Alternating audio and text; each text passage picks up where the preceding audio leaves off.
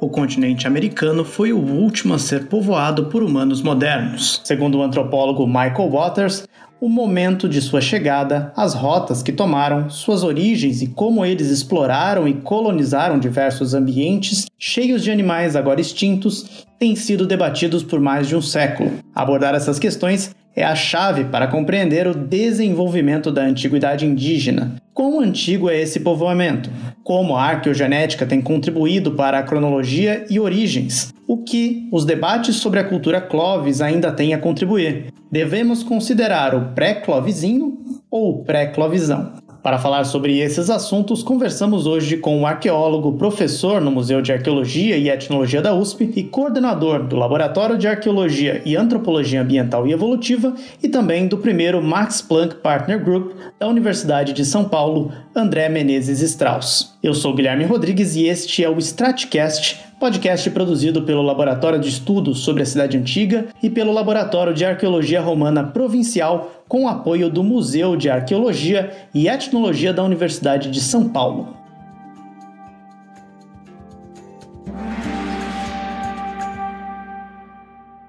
Bom, primeiramente queria agradecer é, por você ter aceitado participar aqui do Stratcast, dizer que é uma honra é, te receber aqui. E eu já queria iniciar a nossa conversa é, pedindo para você contextualizar o povoamento é, das Américas, tanto em relação à questão da cronologia quanto das origens desses povos, né? Isso de uma maneira geral, para o nosso ouvinte poder entender do que a gente está falando especificamente. Bom, eu que agradeço o convite para participar do podcast de vocês e poder estar tá falando desse tema, que é um tema, é, dentro da arqueologia, talvez um dos temas que tenha mais projeção para o grande público, né? Porque, em certo sentido, é um tema fácil de entender as grandes questões, né? E na sua pergunta você já colocou os dois grandes pontos, né? Que há mais de um século faz com que cientistas, arqueólogos, enfim, pensadores de forma geral, dediquem né, suas carreiras e suas vidas para tentar entender que é o quando e quem, né? São duas grandes perguntas que estão intimamente relacionadas, mas que são independentes. Com relação ao quando, né, tem duas grandes uh, vertentes que pensam uh, essa questão, que a gente pode chamar, né, tem vários, várias maneiras de se, se referir a, a, a elas. Uh, a mais formal talvez seja aqueles que advogam um povoamento da América pós último máximo glacial e aqueles que advogam um povoamento anterior ao último máximo glacial. Né? A gente pode falar de um grupo que acredita numa cronologia mais rasa versus uma cronologia mais profunda. A diferença né, é óbvio, alguma, é, é a profundidade uh, da, da, ocupação do continente que esses diferentes, essas diferentes vertentes consideram. A, o que eu vou chamar aqui de, de povoamento pós-último máximo glacial da América é a versão, vamos dizer assim, um pouco mais conservadora, segundo a qual os primeiros grupos humanos a chegarem no continente né, teriam chego aqui a não mais do que 16 mil anos atrás. Aqui, no caso, lá na América do Norte, porque também a ideia de que eles teriam. Essa é outra grande pergunta, né? É por onde? Né? Quem, quando e por onde? A gente pode chegar lá depois Então, uh, ah, 16 mil anos, né, que seria essa visão mais conservadora. E depois, para aqueles que defendem o povoamento antigo da América, tem um amplo espectro, vamos assim dizer, de, existe uma divisão dentro desse, desse grande grupo, desde pessoas e colegas que acreditam numa data de 40 mil anos atrás, colegas que falam em 100 mil anos atrás, até propostas né, de 130 mil anos atrás, o que são, uh, o que é bastante diferente, obviamente, né? Assim, é, é, é completamente falar, não, tinha seres humanos aqui a 40, ou tinha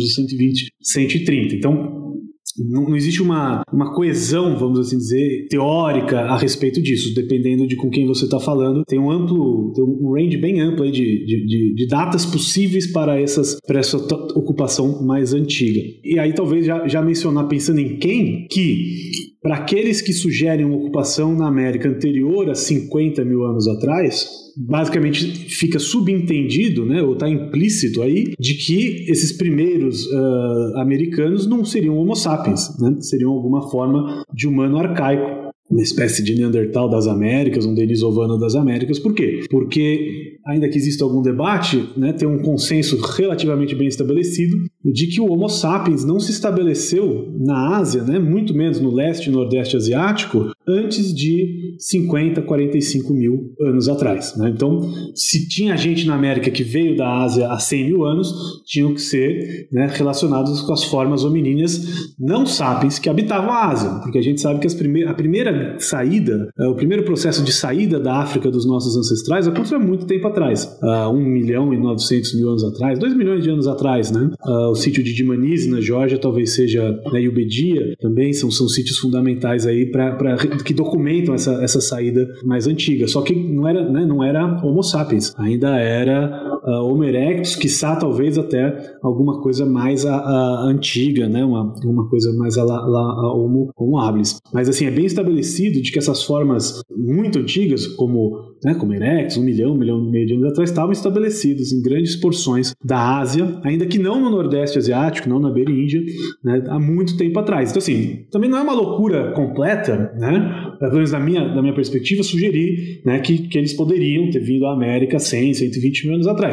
Né, se você tinha gente na Ásia, existem pesquisadores que acham que os Homo erectus tinham capacidade de algum nível de navegação, inclusive, né, porque eles uh, chegaram a regiões ali no Sudeste Asiático que não teria sido possível sem cruzar corpos d'água, ainda que isso também é debatido. Tem gente que acha que, não, que pode ter sido, vamos assim dizer, não intencional, né? Então, esse é o grande, é o primeiro grande, talvez a, a, a grande distinção quando a gente vai para a sua segunda pergunta, que é o quem. Né? Então, se tinha gente aqui há 100 mil anos atrás, muito possivelmente não eram Homo sapiens, né? Seria uma forma hominínia arcaica. Agora, quase ninguém considera que isso aconteceu. Não, não é impossível, é uma, é uma ideia maravilhosa. Eu adoro essa ideia, aliás. Meu sonho, aliás, é estar escavando um sítio aqui no Brasil e desenterrar um menino arcaico. Ia ser a melhor coisa da minha vida. Mas até agora isso não aconteceu, nem comigo, né, nem com ninguém, né?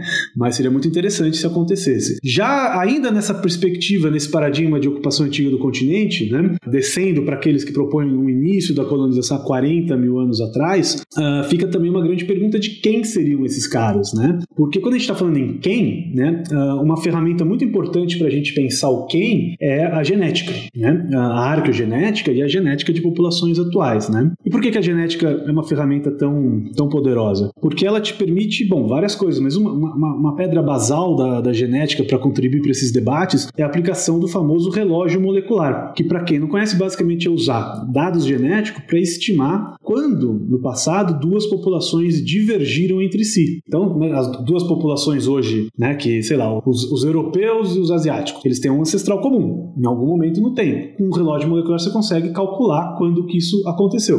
E o que, que acontece quando se aplica o relógio molecular às populações nativas da América hoje? Né? Os, os, os, índios, os, os, ameríndios, os nativos americanos. Os resultados são muito contundentes e muito coerentes em dizer: olha, todas essas populações, né, desde os, dos, para ser mais preciso, das populações subárticas, tá? Ah, então dos Estados Unidos para baixo, desde o Fueguino da Patagônia até o Inca, o Tupi-Guarani, o Arauá, eles todos compartilham um único ancestral comum entre, uh, basicamente, é não mais do que 20 mil anos atrás, já colocando um intervalo aí relativamente uh, amplo, né? Então, se essas populações divergiram dos seus ancestrais, né, divergiram há 20 mil anos atrás, basicamente isso significa que se tinha gente aqui há 40 mil anos atrás, não eram, né, não, não estão relacionados populacionalmente a, a esses grupos que, que estão aqui né, na América definitivamente né, bem testemunhados, bem documentados desde pelo menos 15, 15.500 anos atrás. E aí vem a, a, grande pergunta, então quem seriam esses caras, né? Mesmo sendo homo sapiens, né? E, e, a conclusão meio que inescapável é de que teria sido uma população anterior que entrou na América. Possivelmente, né? Agora, quem é, a gente não tem ideia, porque em absolutamente nenhum dos sítios muito antigos, então sítios da Serra da Capivara, Santelina, Arroio Vizcaíno no Uruguai, o Cerruti na Califórnia, enfim, nenhum desses sítios tem remanescentes humanos. O esqueleto humano mais antigo da América, diretamente datado, né? ou seja, que a gente pode ter alguma confiança de que é uma datação correta, não tem mais do que 12 mil e poucos anos atrás. Né? Isso ainda na América do Norte. Na América do Sul, até onde eu sei, não tem nenhum esqueleto diretamente datado mais de 10.500 anos, né? Alguma coisa assim. É, então, assim, a gente realmente não tem né, como saber quem eram essas pessoas. E talvez isso nos remete a uma das teorias mais, ainda nessa pergunta, na, na linha de entender o quem, né, uma das hipóteses que aqui no Brasil, especialmente, sempre né, teve muito destaque, muito interesse, inclusive do público geral, que é uma hipótese populacional, mas que foi, vamos assim dizer, iconizada na, na, na, no imaginário popular pela reconstrução facial da Luzia, né, a famosa Luzia. Que é uma reconstrução forense, na verdade. Então, ela, a, essa reconstrução em si não é uma técnica que te permita né, fazer inferência sobre origem geográfica, sobre ancestralidade. Ela é muito mais uh, voltada para a expressão de, de, traços de identificação pessoal, né, no caso. Uh, mas o, o, quem fez ela, inclusive, era um, era, eu confesso, suponho que ainda esteja vivo, o Richard Neve, um, um especialista britânico, e ele fez, né, ele optou por fazer aquela face que todo mundo conhece da Luzia, que basicamente é uma face marcadamente africana. E a Luzia, né, para quem não sabe, é um esqueleto que foi encontrado em Minas Gerais, numa região que chama Lagoa Santa, que também tem aí, talvez, né, falam que é o esqueleto mais antigo das Américas. Hoje em dia isso aí já não faz muito, não se sustenta, né? Mas sendo ou não o mais antigo, né? Uh, o que não é, mas assim, uh, é um esqueleto importante, né? Porque é um esqueleto que deve ter aí 10, 11 mil anos, alguma coisa assim. A gente não sabe, né, a idade exata da Luzia, porque nunca foi possível fazer uma datação direta no esqueleto da Luzia. Talvez fazer um, uma parte aqui sobre datação de esqueletos humanos. Existem basicamente duas maneiras de você fazer uma propor uma idade, né, para o esqueleto que você encontrou no sítio arqueológico. O, o, método ideal é você fazer o que a gente chama de uma datação direta. Né? O que, que é isso? Você pega o osso, joga ele no ácido, espera um pouquinho, e aí basicamente você dissolve a fração mineral do osso, e o que sobra né, é a fração orgânica, que é dominada né, pelo colágeno, pelo famoso colágeno. Né? Nosso osso tem, tem um tipo de colágeno dentro dele. E, a, e o método de datação radiocarbônica, né, o, o, carbono 14, que provavelmente todo mundo já ouviu falar, uh, ele, é ele basicamente é um método de datação de matéria orgânica. Né? Então você consegue datar. Você não, hoje em dia até existem maneiras de aplicar o, o carbono 14 para frações inorgânicas, mas isso é algo recente. A abordagem clássica é datar a fração orgânica. Então, se você tem um pedaço de osso, tirou o colágeno de dentro dele e datou esse colágeno, assim, 99% de certeza de que aquela idade corresponde à idade do osso. Mas o que, que acontece? Muitas vezes o colágeno não preserva. E aí o que, que você tem que fazer? Você tem que fazer uma datação uh, relativa, né? onde basicamente você vai pegar algum material que está associado ao esqueleto e presumir ou, ou, ou né, inferir que o esqueleto tem a mesma idade daquele material. Na grande maioria dos casos, esse, esse material é um carvão, porque carvão você sempre consegue datar, né? Uh, ou, quase, quase sempre você consegue datar. E, e carvão geralmente está presente nos, nos, sítios arqueológicos. Mas qual é o problema? É que, bom, qualquer datação relativa já é, já é mais complexa, né? Porque existem vários processos pós-deposicionais de, de perturbação dos depósitos sedimentares arqueológicos né? Então, pode ser que um carvão subiu, pode ser que o que você quer datar eh, desceu.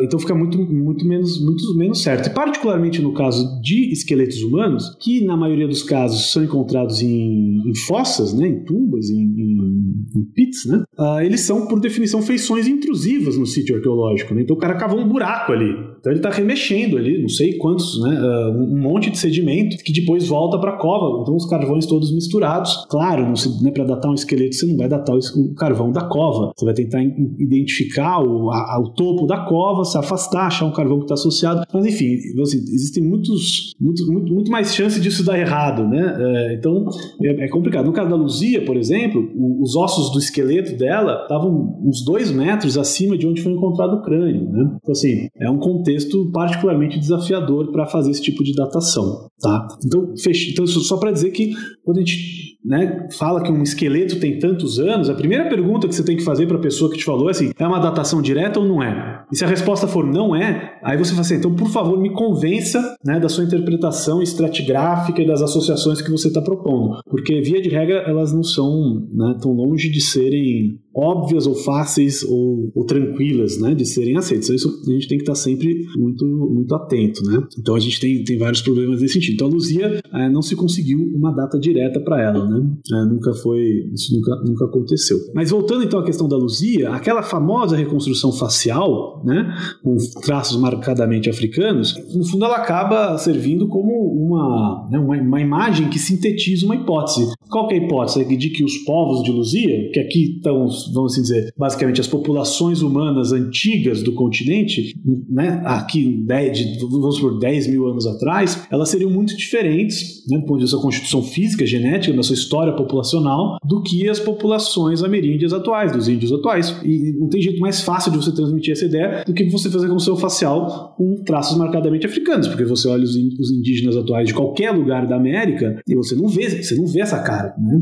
de forma alguma. Então isso, isso implicaria o quê? Uma grande transformação populacional de Luzia até os nativos americanos atuais, né? E do ponto de vista, assim, mais científico, né? Ainda que de forma independente, isso também é uma coisa que às vezes as pessoas se confundem, né? Mas de forma independente, o Walter Neves, que é o pai da Luzia, né? Porque foi ele que deu o apelido Luzia para aquele esqueleto, que na verdade tinha sido escavado pela missão franco-brasileira, coordenada pela Madame Perret, mas foi o Walter que estudou esse material, foi o Walter que foi o Walter Neves que mostrou a, a importância né, desse esqueleto. E ele encontrou esse mesmo, ele, ele, ele também viu essa, essa diferença muito grande entre o povo de Luzia e os nativos atuais, com base nas análises craniométricas, né?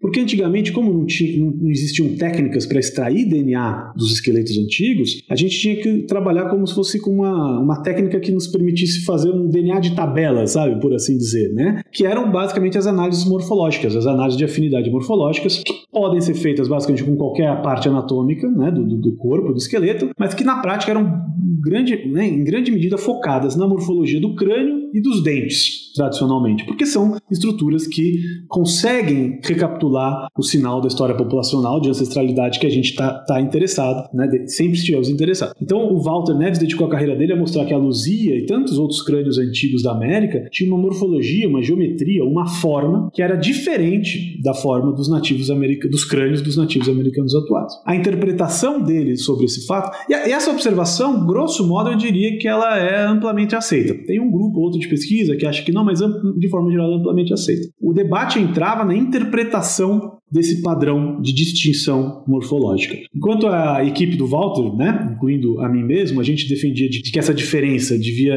implicar numa mudança populacional expressiva, ou seja, chegou uma outra população, outros colegas, como por exemplo o grupo do professor Ivan Pérez do Museu de La Plata, achavam que não, que essa mudança na morfologia podia decorrer não da chegada de novos grupos, mas na mudança de padrões de subsistência da dieta e que diferentes tipos de comida né, impactariam a morfologia do crânio também. Outros grupos, como o do professor Gonzalez José, Porto Madre, na Argentina, né, enfatizava a questão do fluxo, do fluxo gênico contínuo com a Ásia. Então eram propostas alternativas. Então nem todo mundo concordava né, com aquilo que ficou conhecido na literatura uh, especializada como o modelo dos dois componentes biológicos principais, que é o modelo do Walter Neves, né, que é essa ideia de que esses grupos antigos então seriam muito diferentes dos grupos atuais. E, que que é, né, e como é que a gente meio que conseguiu matar essa charada? Foi só em 2018, quando foram publicados os primeiros trabalhos expressivos de arco arqueogenética do, do, do, Novo Mundo, mas particularmente de Lagoa Santa, dos esqueletos antigos do Brasil. Né? Quando falo esqueleto antigo, lembre, estou falando aqui de 10 mil anos atrás. Né?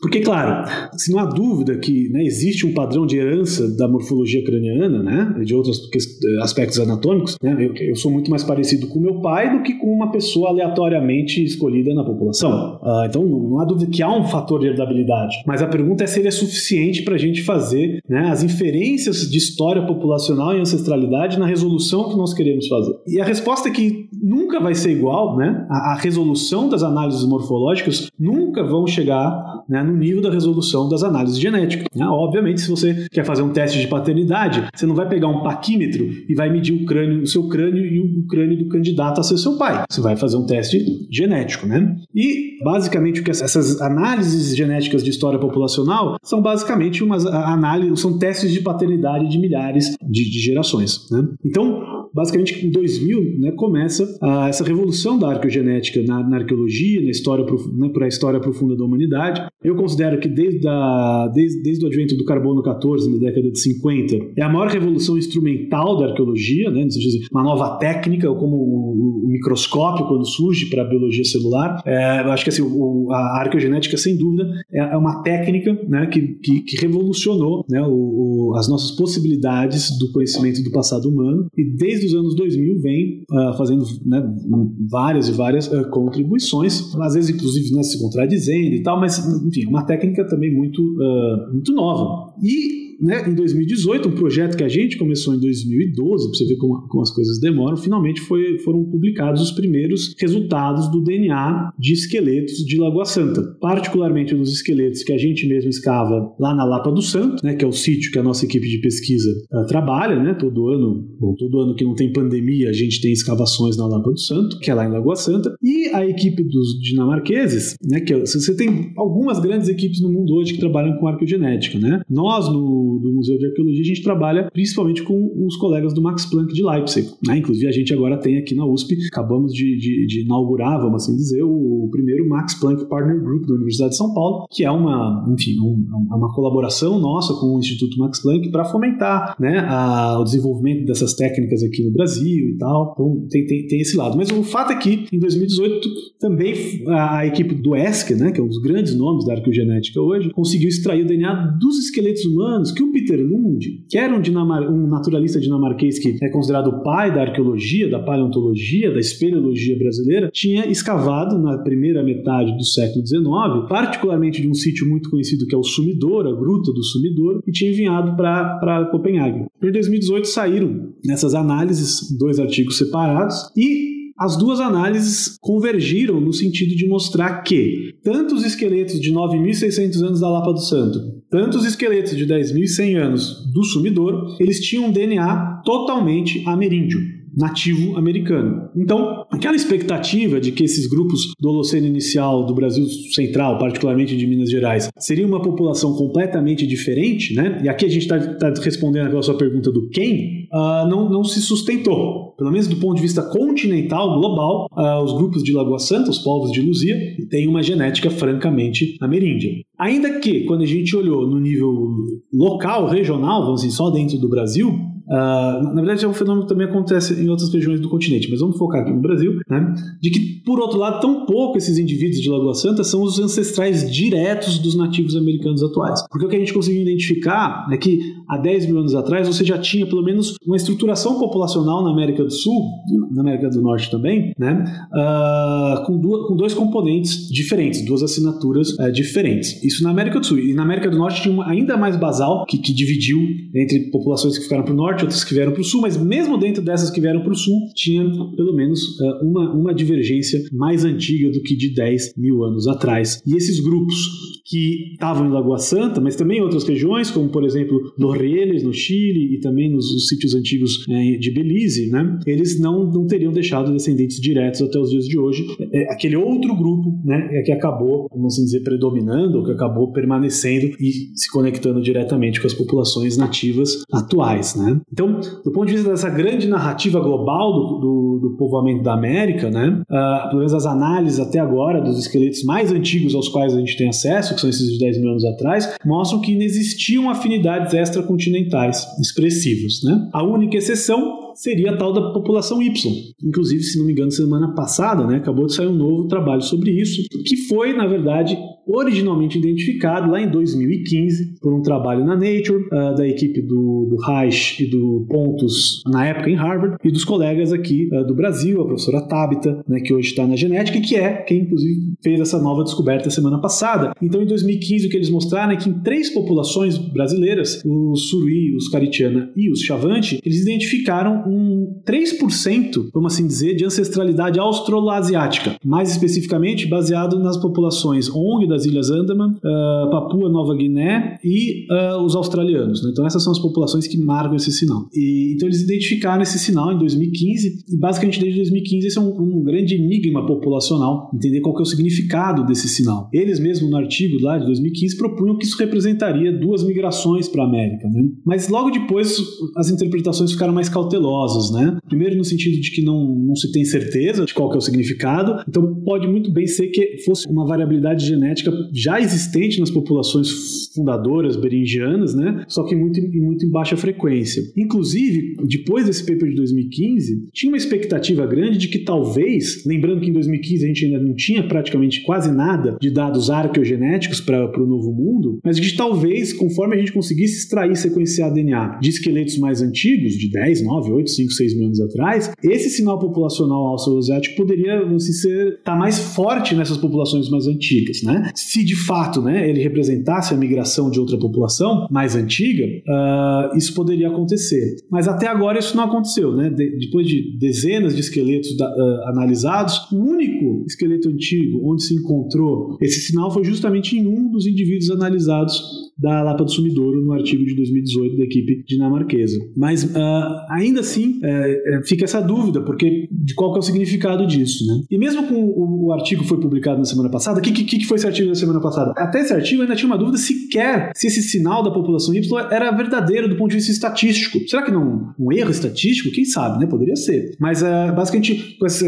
reorganização dos dados, né, com essas novas abordagens que o grupo da Tabita, né, o Thiago e o Marcos fizeram, eles mostraram que não, né, que eles conseguiram identificar esse sinal em outras populações também. Ainda que sempre limite da detecção, né? Um sinal, imagina, um sinalzinho muito fraco. Por isso que é difícil de entender, né? Os sinais grandes e óbvios são mais fáceis. Então eles conseguiram mostrar que também estava presente na costa pacífica, né? o que é super interessante, mas não resolve o problema. A gente ainda não sabe o que isso significa do ponto de vista da história do continente, da, da história das migrações. Então é o tipo de coisa que vai levar mais, mais dados e mais análises para definir. Mas um detalhe que é interessante lembrar da população Y, que no artigo original de 2015, que era onde era proposto que esse sinal populacional representava uma segunda migração, ela não era uma migração mais antiga do que a dos dos, dos, ancestrais, dos nativos americanos atuais, era posterior. Então, assim, ela de nada, ah, vamos assim dizer, em nada ela apoiaria né, a hipótese de um povoamento mais antigo para a América. Né?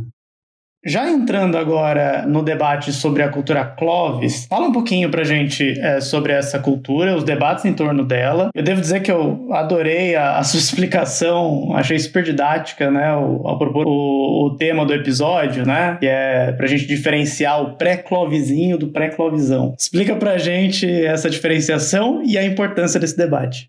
Para mim, hoje em dia, isso é uma das minhas missões existenciais, é, diferenciar o pré-clovizinho do pré-clovizão, porque é, eu vou explicar o que é, né? mas porque eu acho que tem muita confusão uh, girando em torno uh, de, de, não se explicitar essas diferenças. Né? Então, talvez primeiro falar o que é Clovis. Né? Clovis é, na minha opinião, um dos fenômenos arqueológicos, né? ou um dos, um dos fenômenos históricos mais interessantes da história uh, da humanidade e, particularmente, da história do continente americano. Né? Então, Clovis, é, ele, ele basicamente é um fenômeno arqueológico, tecnológico, mais do que nada, que né, ele é, é, é um, identificado por um tipo de, de, tecnologia lítica, ou seja, de pedra lascada, muito específico, particularmente na produção de um tipo de ponta de projétil, de ponta de lança, né, uh, muito particular, muito específico. Joga aí no Google, né, ponta Clovis, você vai ver. Né, aquela do ponto de vista da, sua morfologia, ela já é muito específica, mas do ponto de vista técnico, do ponto de vista da, de como é que ela é feita, da sua manufatura, ela também é super, super específica. Ela tem algumas técnicas de lascamento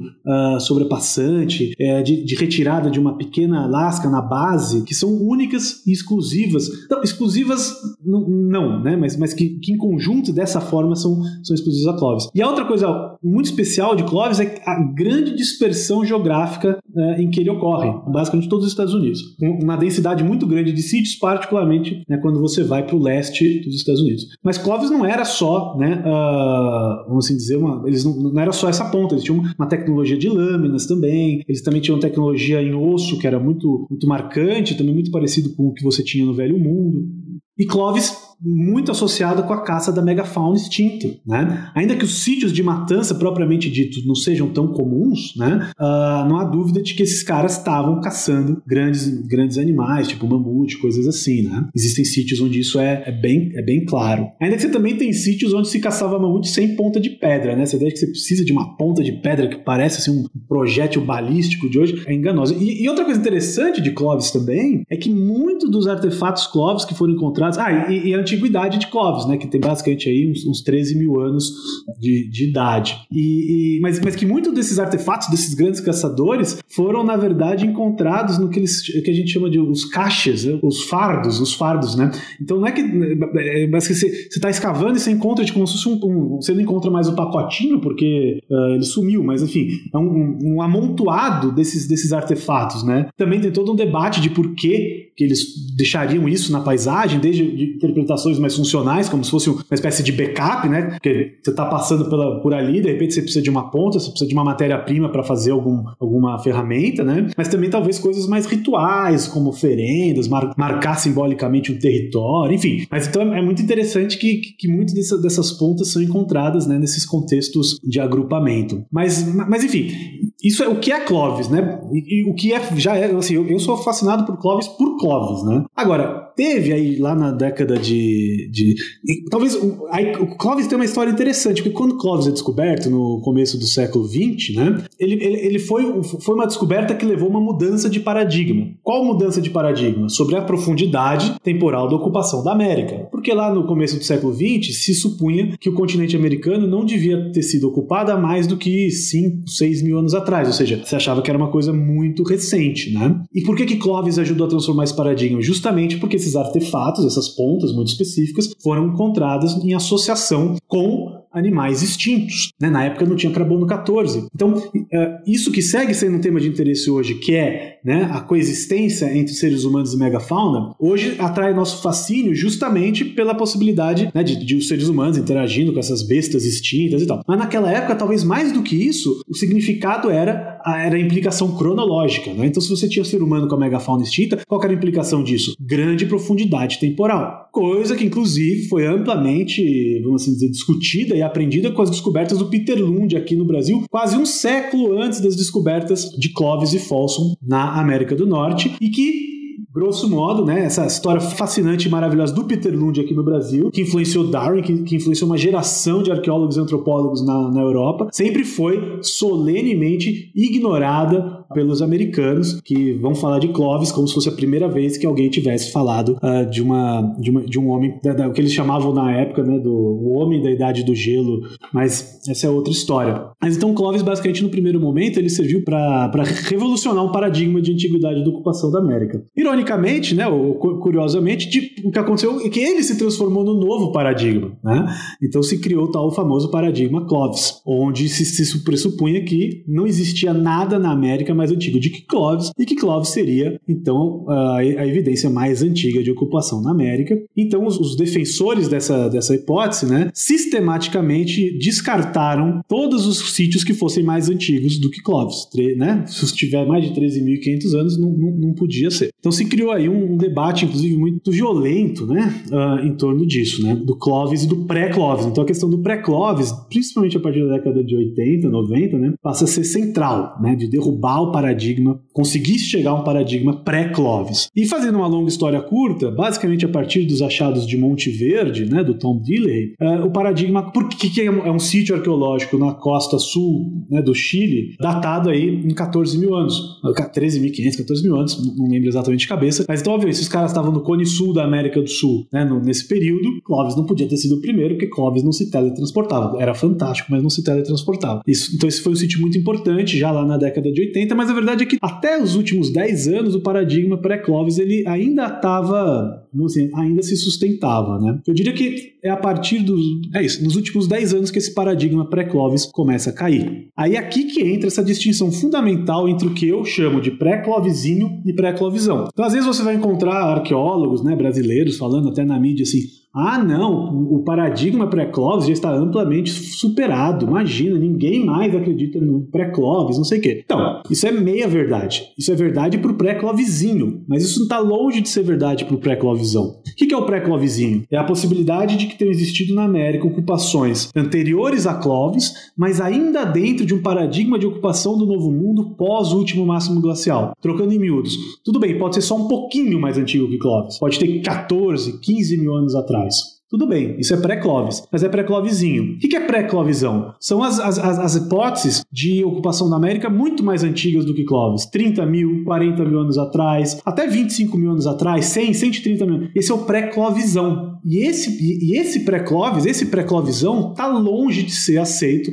pela comunidade científica, particularmente a comunidade científica internacional. No caso do pré-Clovizinho, no meu ver, né, esse, esse consenso ele acabou se estabelecendo dentro da própria América do Norte. Desde, desde uns, uns 10 anos para cá, especialmente trabalhos do, do, professor Michael Waters, né, que é um, um grande eh, arqueólogo né, da, dos Estados Unidos, ele começou a encontrar, ele e outros, né, foram, foram aparecendo sítios nos Estados Unidos, sítios arqueológicos, com uma sequência estratigráfica, vamos assim, inegável, na qual você tem um amplo, um amplo nível, né, Clovis, com coisa embaixo, né, que portanto tem que ser pré-Clovis. Esse sítio que eu estava falando agora seria o, é, é o Deborah L. Friedkin tem o Galt Site, os dois no Texas, né? Que foram, talvez o Deborah L. Friedkin foi o primeiro sítio, né? Amplamente aceito. Acho que a publicação, se não me engano, deve ser 2010, 2012, a primeira delas, né? E assim, você é, é um trabalho extremamente bem feito, minucioso, cuidadoso, né? Estratigráfico, tecnológico, enfim, que convenceu, começou a convencer as pessoas de que existiria uma ocupação pré-Clovis, mas como mais antigo, né? E aí, a gente chama Clovis, né? Esse tipo de tecnologia,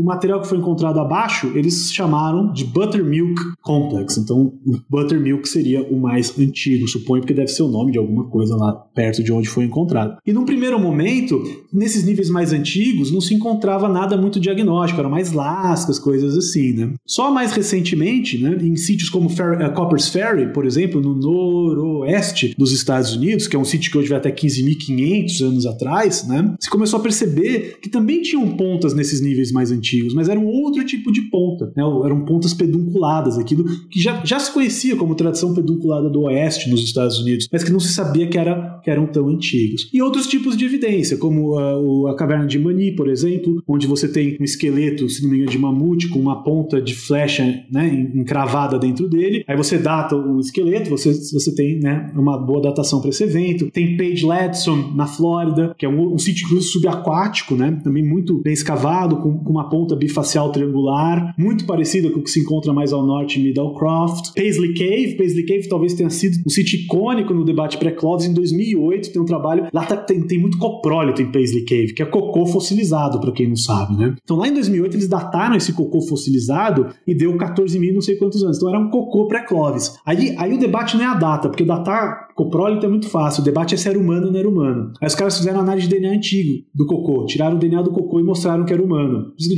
A arqueogenética está aí, né, desde 2008, né, rompendo o paradigma Clovis. Só que naquela época os métodos ainda eram mais incipientes, menos avançados, e teve várias críticas que des, é, não, não é humanos, eu estou enganado. Agora em 2020, cara, né, finalmente saiu um artigo novo na Nature mostrando que de fato os coprólitos de Paisley Cave, que tem acho que até 15.500 anos, são humanos, e além disso as escavações em Paisley Cave também identificaram níveis pré-Clovis com pontas pedunculadas, né? Então, assim, teve um avanço muito grande dessa arqueologia pré-Clovesinho nos Estados Unidos, que acabou sendo fundamental para o convencimento da própria comunidade americana, que obviamente é altamente influente e poderosa, por tantas razões, algumas mais nobres, outras menos, mas o fato é que menos, né? Mas o fato é que são. Por outro lado, aí a gente vai para o pré-Clovizão, né?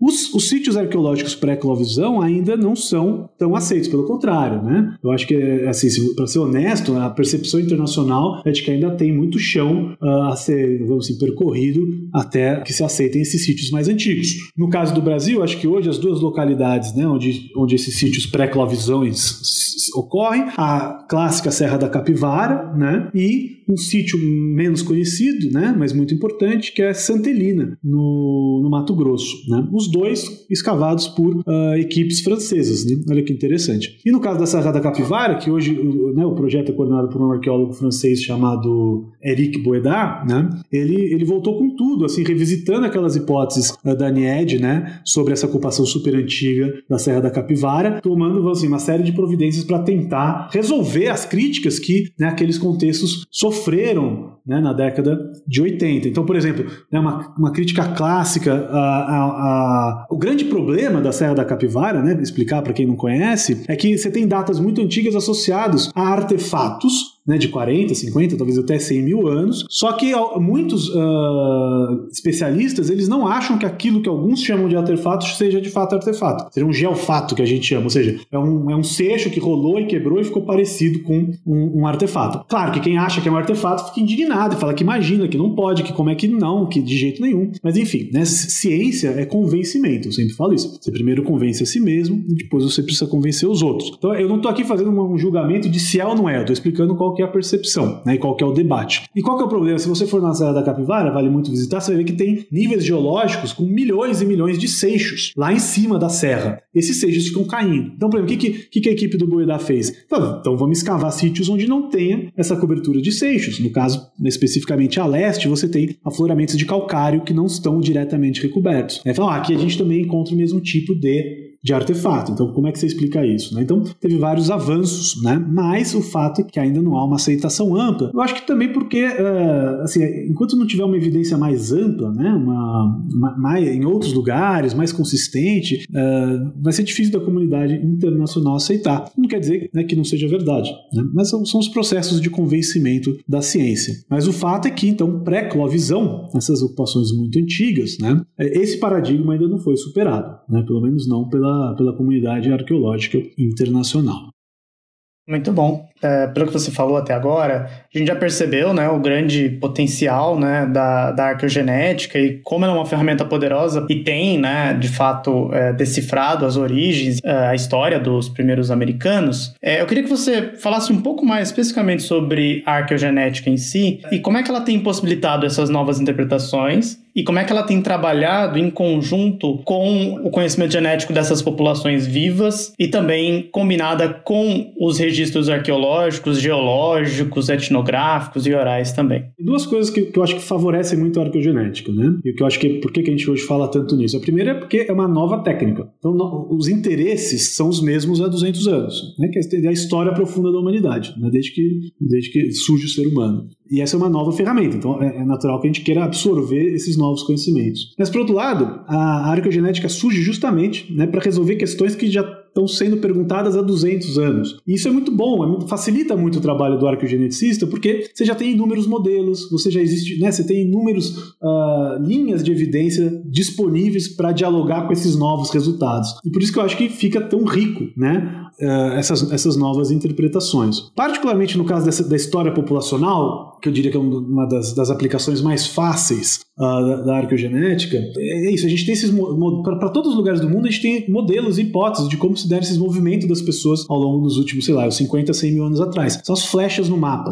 né? Que a gente adora por flecha no mapa e a gente adora ver flecha no mapa, porque é profundamente, é, explica muito, né? E você tem, né, para sair um pouco do Brasil, sair um pouco da América, temas clássicos, né, da história humana, como. Uh, e, e, outra questão antropológica fundamental, né? Que é, até que ponto as, as, as hipóteses difusionistas estavam corretas ou não. Ou seja, talvez não é um caso mais clássico de todos, a neolitização da Europa. Está bem estabelecido que a domesticação acontece no, basicamente no, no, no Oriente Próximo, né? No, ali na região da Anatólia até a Mesopotâmia, e que isso vai para a Europa. Né? Vai também para a Índia, mas vamos falar aqui da Europa. Uh, e, a, e, sempre houve essa pergunta de um milhão de dólares. Isso foi um processo difusionista, ou seja, as populações europeias aprenderam a plantar, aprenderam a criar gado e isso foi se expandindo como, né, como se fosse um meme, por assim dizer, né? Ou não, ou de fato as populações que viviam ali na Anatólia e que desenvolveram primeiramente esse tipo de técnica foram marchando, vamos dizer assim, foram de fato migrando, né, dêmica, populacionalmente e levaram com eles a, a agricultura para a Europa. Né? São dois modelos antropológicos fundamentalmente distintos e aos quais a gente sempre se interessou profundamente. A mesma coisa para a expansão do indo-europeu uma das questões né, antropológicas mais fundamentais da, do Ocidente, origem e rotas de dispersão do indo-europeu. Para quem não sabe, o indo-europeu é, é, é, o nosso tronco linguístico, é o tronco linguístico do qual faz parte o português, né, que se relaciona, obviamente, ao, ao espanhol, ao latim e tal, mas também se relaciona ao, como o próprio nome diz, às línguas da Índia e do Irã ou seja, coisas completamente sânscrito, tal, faz parte, tudo teve uma mesma origem, né? E, e também, será que essa dispersão de línguas ela, ela, ela foi né, uh, um difusionista ou será que ela foi dêmica? Questões fundamentais. Será que sempre é de um jeito? Será que é sempre do outro? Você tem, grande, você tem outros grandes grupos linguísticos, o austronésio, o banto, uh, tantos outros, tupi-guarani aqui na, uh, no Brasil, na América do Sul. Né? Será, como, como é que funciona isso? E, e a arqueogenética tem, tem trazido grandes contribuições para matar essas charadas, né? 100% vai resolver total? Lógico que não, cara. Né? Ela vai trazer um, um novo elemento para pensar essas questões. Uh, no caso dos temas que eu levantei agora, por exemplo, hoje já está absolutamente claro e bem estabelecido que né, a expansão do Neolítico para a Europa foi um processo majoritariamente endêmico, ou seja, de fato as populações da Anatólia saíram com a agricultura, se expandiram, né, entraram na, na, pelos Balcãs e depois chegaram até a, foram chegando até a, a, Inglaterra basicamente há 6 mil anos atrás, né, foi um processo. A gente também começa a entender os detalhes, né, a temporalidade de, dessa, dessa história de longa duração de uma maneira que a gente nunca tinha entendido antes. Não só pela arqueogenética, né, mas por uma série de avanços da, da arqueologia. No caso do indo-europeu, por exemplo, né, tem as duas grandes hipóteses contrastantes, se o indo-europeu teria tido origem justamente com esses uh, agricultores neolíticos da Anatólia, ou se ela estaria mais vinculado a, vinculada aos pastoralistas nômades das estepes da Idade do Bronze. Né? E, de novo, as análises genéticas mostram com, alguma, com algum grau de certeza de que, essas, de que essa expansão do indo-europeu está muito mais associada e vinculada a pelo menos desse indo-europeu, vamos assim dizer, mais derivado. Talvez ah, os troncos mais basais, né, que é o indo-europeu anatólico, como Hitita, Ilúvio, Lúvia, né, não sei como fala em português, desculpa. Mas uh, talvez, talvez esses tenham uma história um pouco diferente. Mas a força que foi essa expansão dos pastoralistas, dos Yamnayas, no caso, né, uh, para o oeste. Né? E, e, outra lição que eu acho interessante da, da, da arqueogenética, e, aí, e, no caso da Europa, isso é particularmente verdade, como basicamente a população europeia é a maior mistura que você pode imaginar, né, cara? Assim, em outras regiões do mundo, como a Papua Nova Guiné, você até tem continuidades populacionais de 20, 30, 35 mil anos. Mas a Europa, basicamente, é, aquele, é, é como se fosse a esquina do, do velho mundo, né? Onde toda a treta terminava na Europa, né? E particularmente da Ásia, né? Que foi uma região do mundo com grandes processos expansivos do ponto de vista demográfico, né? Não só no leste asiático, mas também na Ásia Central. E basicamente toda vez que isso acontecia, chegava uma horda na Europa e tinha um impacto populacional enorme. Começando na Idade do Bronze e depois indo embora, né? Sei lá, os Hunos, os Citas, os, os enfim, os, o, o Gengis Khan e tantos outros. E o que nos traz, talvez, retornando à América, uma outra contribuição da arqueogenética que é um pouco, né? uma mudança de paradigma, que é sobre a constituição das populações nativas americanas, que desde sempre se supôs um vínculo forte com as populações asiáticas, até pelas feições fisionômicas, né? E que a partir da década de 90, os dados genéticos meio que comprovaram essa forte afinidade entre populações nativas americanas e populações do leste asiático, né? Só que quando saiu o DNA antigo de um esqueleto do paleolítico uh, superior médio da Sibéria, né, de 24 mil anos atrás, de um sítio que chama Malta, um sítio muito importante, inclusive, né, define a, a chamada cultura de Malta, que é uma espécie de gravetiano da gravetiense da, da Sibéria, e se percebeu o quê? Que esse indivíduo de 24 mil anos, que está lá, meu, no meio da Sibéria, do lado do Lago Baikal, ele é geneticamente muito mais parecido com as populações nativas da América do que com as populações do leste asiático, que é onde basicamente estão do lado dele hoje, né, cara? Isso, isso é outra coisa também que está muito clara hoje, é que essa história holocênica dos últimos 10 mil anos, que é extremamente marcante, né, para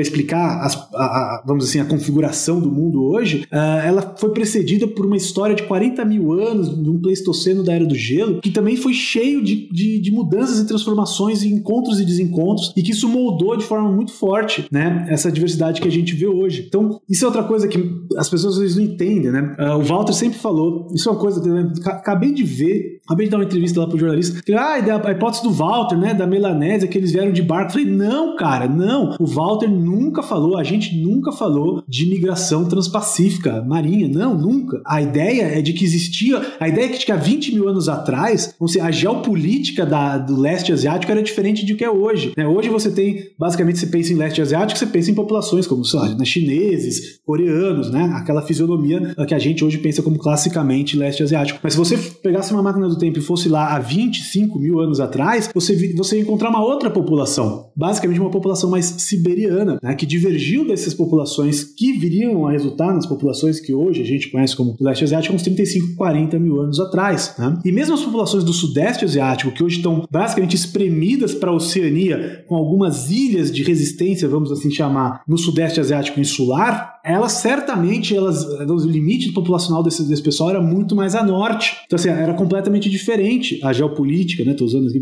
naquela época. E por isso que você pode eventualmente ter uma população que hoje só, você só encontra no Sudeste Asiático que vivia, sei lá, eu, lá no Lago Baikal. Isso, isso exatamente que eu falei, a gente não tem evidência. Mas uh, talvez essa presença da população Y na América seja né, alguma coisa relacionada a isso. Mas imagina você, o indivíduo de Malta que está lá no Lago Baikal há 24 mil anos atrás, né? Ele é geneticamente muito mais parecido com ameríndios, depois com europeus europeus e só distantemente relacionado com as populações do leste asiático. Por que com europeus também? Porque então, a, a, basicamente a ideia é que há 25 anos atrás você tinha a população do leste asiático, mas você tinha uma forte população siberiana, vamos chamar assim, paleo-siberiana, né? E essa população paleo-siberiana depois contribuiria muito para esses pastoralistas da steppe que, a partir da idade do bronze, começam né, a ter um fluxo gênico muito forte para a Europa, mas também são né, os caras que são, uh, em parte, ancestrais dos nativos americanos atuais. Você pode dizer que nos últimos 25 anos você teve um processo, vamos assim dizer, de, de expansão dessas populações uh, do leste asiático que a gente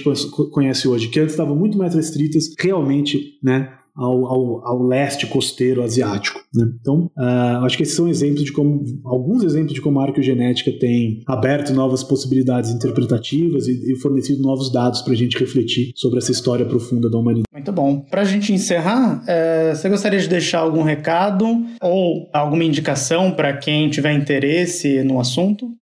Não, primeiro eu sempre deixo o convite para que as pessoas venham visitar o Museu de Arqueologia e Etnologia da USP. É, bom, agora é um convite virtual por causa da pandemia, né? Mas normalmente sempre tem uma exposição aberta. A gente está com uma exposição maravilhosa, chama é, Resistência Já, de curadoria uh, indígena em parceria com a professora Marília Cury, um, um riquíssimo acervo etnográfico do MAI. O MAI também né, não é só arqueologia brasileira, tem um setor de arqueologia clássica extremamente expressivo, inclusive com um acervo. Né? Então, o meu convite para que venham conhecer o Museu de Arqueologia e Etnologia tecnologia e que visitem o site do nosso laboratório que é o. Eu não lembro agora, mas bota lá LAE USP, L-A-A-A-E USP, né? E especialmente o nosso site de divulgação científica, que é o Evolução para Todos, tem vários vídeos e vários uh, materiais didáticos, né? Uh, à disposição. E também convidar todos que quiserem, né? Incentivar que as pessoas façam aula como ouvintes na pós-graduação e na graduação da USP, né? Isso assim, é de graça e vocês, né? Uh, são de forma geral sempre bem-vindos. Então, né, tem muito, muitas disciplinas sobre esses temas, então quem tiver interesse é só buscar, que tem muita fonte para aprender. Excelente, muito obrigado, muito obrigado, professor. Eu sou o Guilherme Rodrigues e esse foi o Stratcast, coordenado pela professora Maria Cristina Nicolau Comichiari Passos e pelo professor Wagner Cavalheiro Porto. Até a próxima!